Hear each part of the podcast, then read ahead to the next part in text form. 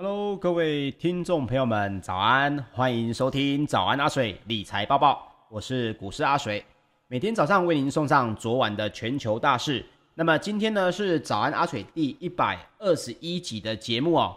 首先呢，在节目开始之前哦，提醒大家，今年编号第十四号的台风呢，灿数仍然在持续的增强当中，尤其是昨天的晚上哦，八点的时候已经增强为强烈的台风。那么根据中央气象局预报的表示呢，它的移动速度正在加快，预估周六有可能会是最接近台湾的时候。那么阿水呢也提醒大家要做好防台的准备。另外，所有的一切台风的相关消息要以请气象局的为准哦。好，接下来我们来赶紧说一下美股方面在昨天的最新消息。说到 Delta 变种病毒可能冲击经济复苏。那么联准会也不知何时会来缩减购债的影响，让投资人的态度呢也转为观望。美国的四大指数哦，在八号是全面的下跌，而且呢是由大型的科技股以及中概股来领军走软。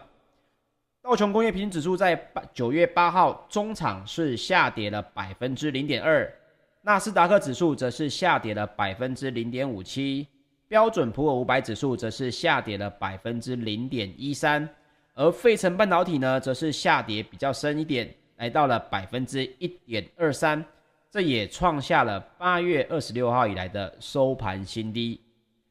那么根据路透社的报道，先前推动纳斯达克创历史收盘新高的苹果还有脸书，在八号分别下挫了百分之一点零一以及百分之一点二一。这也拖累了标普五百，那么拖累了标普五百的程度呢，也比其他的成分股哦还要剧烈。原因是为什么呢？自从美国上周五在九月三号公布令人大失所望的八月非农业就业报告之后，投资人就变得更加的谨慎，而物价成本上扬的压力呢，也引发 FED 可能提前来缩减量化宽松的货币政策的预期。那么，根据美国联准会第三把交椅，也是纽约联准银行总裁威廉斯，他在周三就有发表演说，说道：今年呢，晚些的时候仍有望开始来缩减购债，也就是俗称的 QE taper。但是呢，他拒绝透露具体的时间。那么，路易斯路易斯联准银行的总裁呢，布拉德在周三同样也表示哦。尽管八月的就业增长放缓，FED 呢仍应该持续来推动减缩减购债的计划。好，那么联准会呢也发布了一个最新的褐皮书的报告。美国的经济呢目前看起来是已经来到了略微放缓到温和的情况。那么对劳工的需求持续的增强，但是所有的地区都已经注意到存在大量的劳动力短缺的问题。包括 Delta 变种病毒也引发了安全的担忧，导致餐饮还有旅游业都是收缩的情况。另外，美国的财政部长耶伦也再次的呼吁，国会应该要迅速的采取行动来解决债务上限的问题。这是因为呢，预算存在不确定性，最有可能的结果是美国政府的现金将在十月份耗尽。并且也有可能冲击美国经济和全球的金融市场，所以标普十一大类股当中哦，有六个类股是在八号全面的走低，其中呢又以能源、原物料类股是双双的下挫，超过百分之一，跌势最重。那么在个股的变化方面呢，中国的电动车厂蔚来公司 ADR 也重挫了百分之六点一四。收在三十八点一四美元，创下了八月三十号以来的收盘新低。那未来呢，也宣布要来办理现金的增资，将出售二十亿美元的 ADS，所得呢会用来强化资产负债表以及一般的公司用途。那么其他的中概股哦，在北京当局祭出了监管措施的冲击下，也再次的走软。其中包括了滴滴出行、网易、阿里巴巴以及拼多多也分别重挫了百分之七点三到百分之二点五四不等。那根据 CNBC 八号的最新报道，瑞信发表了一个最新的研究报告，就指出，避险基金大幅的削减美国挂牌的中国股票以及指数曝险。去年的年底呢，也就是二零二零年的年底，原本的这些避险资金的资产配置，包括了中国股票跟指数呢，原本比例还有百分之二以上。那么到了八月二十五号呢，就只剩下了百分之零点七五，这代表了美国的避险基金呢，目前呢对于中概股的风险哦是认为越来越高，所以他们的持股呢也是在下降。那这一点，如果你也持有美股当中的中概股的话，或者你的基金是有包含这样的组合的话，也要注意这一个新闻的一个最新变化。那么根据数位支付平台 PayPal。下挫了百分之二点七四，来到了两百八十五点二三美元。那么 PayPal 呢，也抢搭了先买后付的一个热潮，也就是俗称的 Pay Now 啊、Buy Now Pay Later 哦。那么这个热潮呢，也要宣布来并购日本的独角兽业者 Paidy，并购的总额呢，来到了二十七亿的美元，而且呢，也有可能是用全现金的方式来收购。另外，全美最大的加密货币交易所呢，Coinbase 的股票也下跌了百分之三点二三，收在两百五十八点二美元。那 Coinbase 在二号晚间呢，透过了官方的部落格就揭露，美国的证券交易委员会呢，SEC 已经发出可能执法的通知，打算针对 Coinbase Land 这项加密资产的借贷产品来提告。换句话说呢，美国的证券交易委员会哦，要禁止 Coinbase 使用，你可以直接在他们的网站当中借贷虚拟货币，再去做投资，甚至是收取这个相关的利息的情况，那么也有可能让这项业务呢产生了变化。那接下来我们来聊聊啊，其实大家一直很关心的就是美股到底现在是过涨的情况，到底资金持续的流入。对于美股，甚至是全球的市场，还有没有推升力哦？那会不会是现在已经是全球市场，因为资金没到处，资金到处去，反而造成了美整个市场当中呢，都已经过度的涨幅？那备受市场青睐的这个巴菲特指标呢，就有这个专家来做对全球经济，尤其是全球的股市的一个这个评估哦。其中包括了美股哦，已经被多次的市井有过热的可能。那么近期呢，全球版的巴菲特指标也狂飙到百分之一百四十二，创下了历史的新高。那么也意味着，不仅是美国的股市，全球的股市在未来几个月也同样面临着暴跌的风险。那我们要来重新来说一下什么是巴菲特指标哦。巴菲特这是于二零零一年在财新杂志发表了一篇文章，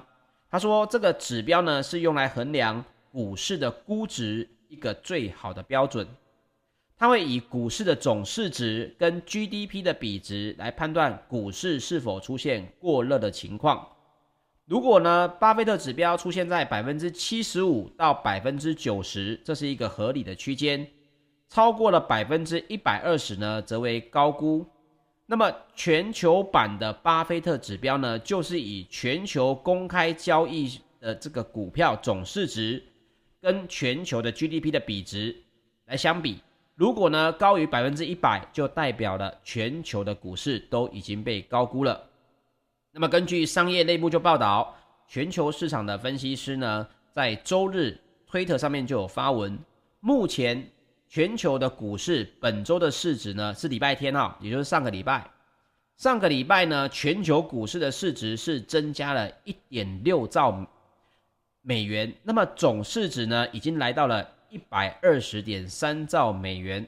这也创下了一个历史的新高。而全球股市市值呢，相当于全球 GDP 的数字，现在已经来到了百分之一百四十二，也是一个历史的新高点。那么，巴菲特都曾经警告，当这个指标窜升的时候，这就是会一个强烈的警讯。如果在百分之七十到八十之间，或许还有获利空间。但是，一旦比例将近两百分之两百之际，投资人呢，基本上就是属于在玩火。那么高报该报道就指出哦，美股现在很明显就是处于在玩火的阶段，因为巴菲特指标的美股比率呢，来到百分之两百零八，远高于去年第二季的百分之一百八十七，而 GDP 呢，则是下降约百分之十五。所以，包括非非常多的投行哦，开始在下修这个美国的下一季的 GDP，那这也会让这个全球还有包括美股的股市的估值呢，如果你是看巴菲特指标的人，你也会发现这个估值在未来还有可能会更高，也代表着全球市场现在是处于一个资金的热潮，但并非是一个实质性的一个上涨哦。好，接下来我们来分享一下入股方面的最新消息。中国人行表示，今后几个月呢，中国的流动性不会出现大的缺口以及波动，而且货币政策的空间也仍然比较大。沪深两市在昨天开盘后是震荡攀升，沪指呢也一度逼近了三千七百点，深成指以及创业板也一度分别站上了季线以及月线。但是随后卖压涌现，三大指数就拉回到平盘附近震荡。科创五十则是延续着疲弱的走势，盘中也分别跌破了半年线以及五日线。午后呢，但是更是一度失守年线，下跌超过百分之二。那么整体来说，昨天陆股市场的风格还是在持续的切换，资金呢也聚焦中小型股。而代表外资动向的北向资金，则是转成小幅度的净流出，结束了近十二日的这个流入哦。那沪指中场以稍微下跌了百分之零点零四作收，终止了连两日的上涨。那么现在中国的股市在最炒作的是什么呢？在概念股当中哦，主要都是以我们昨天节目跟大家提到的。包括元宇宙啊、云游戏，甚至是手游、网游、AR、VR 以及荧幕下镜头，还有 NFT 等概念股哦，是被明显的拉抬。那这点呢，就分享给大家。好，接下来我们来说说石油方面的最新消息。纽约商业交易所十月的原油期货在九月八号收盘是上涨了百分之一点四。来到每桶六十九点三美元，这是因为呢，墨西哥湾原油生产在爱达飓风过后呢，恢复的速度呢还是比较偏缓慢的影响。另外，欧洲的 ICE 期货交易所近月的布兰特原油也上涨了百分之一点二，来到每桶七十二点五八美元。那么，根据美国内政部安全以及环境执法局在九月八号最新的报告就表示哦。墨西哥湾油气生产缓慢恢复，那么美国呢？墨西哥湾的原油日产量呢，目前还是关闭了百分之七十六点八八，相较前一天呢，关闭了百分之七十九点三三哦，一天只恢复了百分之二不到，所以根据这个数字下去呢，可能到这个石油哦，目前库存偏低的情况下来看。石油在短线上面呢，还是有可能产生供需上面的震荡，让价格有小幅上涨的可能。那么根据媒体的统计就显示，自第一批生产平台开始撤离的十天内，墨西哥湾的原油产量已经损失了一千六百八十万桶，创下了历史以来的同期新高。那么根据及时追踪美。全美加油站汽油价格的 GasBuddy 网站数据就表示哦，九月七号全美的零售汽油价格呢，都比上周上涨了四美分。那么相关的主管就表示说，一如预期，在飓风过后，零售汽油的价格上涨，但是呢，目前看来，所幸上涨的幅度并不算太大。啊，未来几天呢，炼油厂将陆续的恢复供电。预期全美的零售价价格呢，将会回落到每加仑三美元以下的价位哦。那目前是每加仑三点一七美元。不过也刚刚提到的，目前恢复的速度还是比较慢，所以呢，在这个相关的原油产量方面，也还是会比较吃紧的情况。好，接下来我们来分享一下金属方面的最新消息啊。伦敦金属交易所在三个月的基本金属期货呢，九月八号是多数的上涨，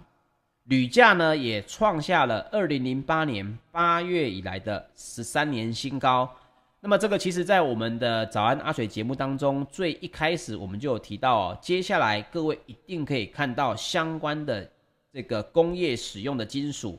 它的上涨幅度一定会超乎各位的预期哦。那么主要呢，目前的上涨是因为大陆的限产以及呢几内亚的动荡，引发了铝土矿供应担忧的影响。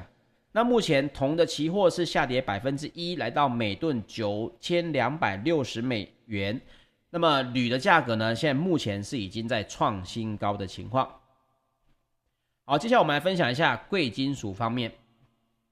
纽约商品期货交易所的十二月黄金期货在九月八号收盘依旧是下跌了百分之零点三，来到每盎司一千七百九十三点五美元。那么，全球最大的黄金 ETF 道富财富黄金指数基金在八号黄金的持有量也是持平在九百九十八点五二公吨，但是这个数字哦，也仍然是去年四月以来的新低。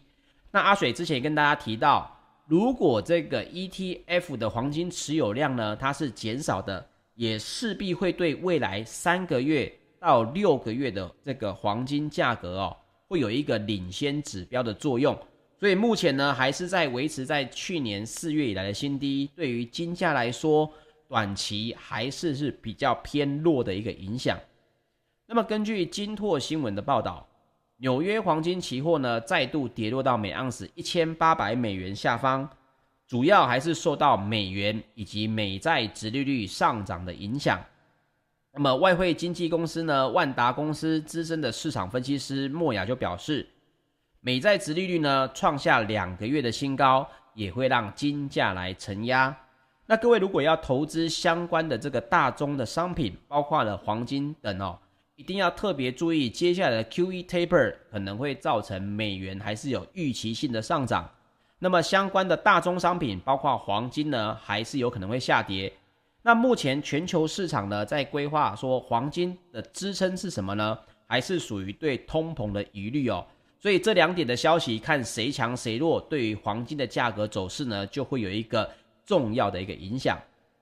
好的，以上呢就是本集的节目内容，谢谢大家的收听，请记得帮我订阅我们的 YouTube 频道。如果喜欢我们节目，也请您留言支持。现在在各大的 Podcast 平台上面也听得到我们的早安阿水节目喽，谢谢各位。我们明天早上八点再见，大家拜拜。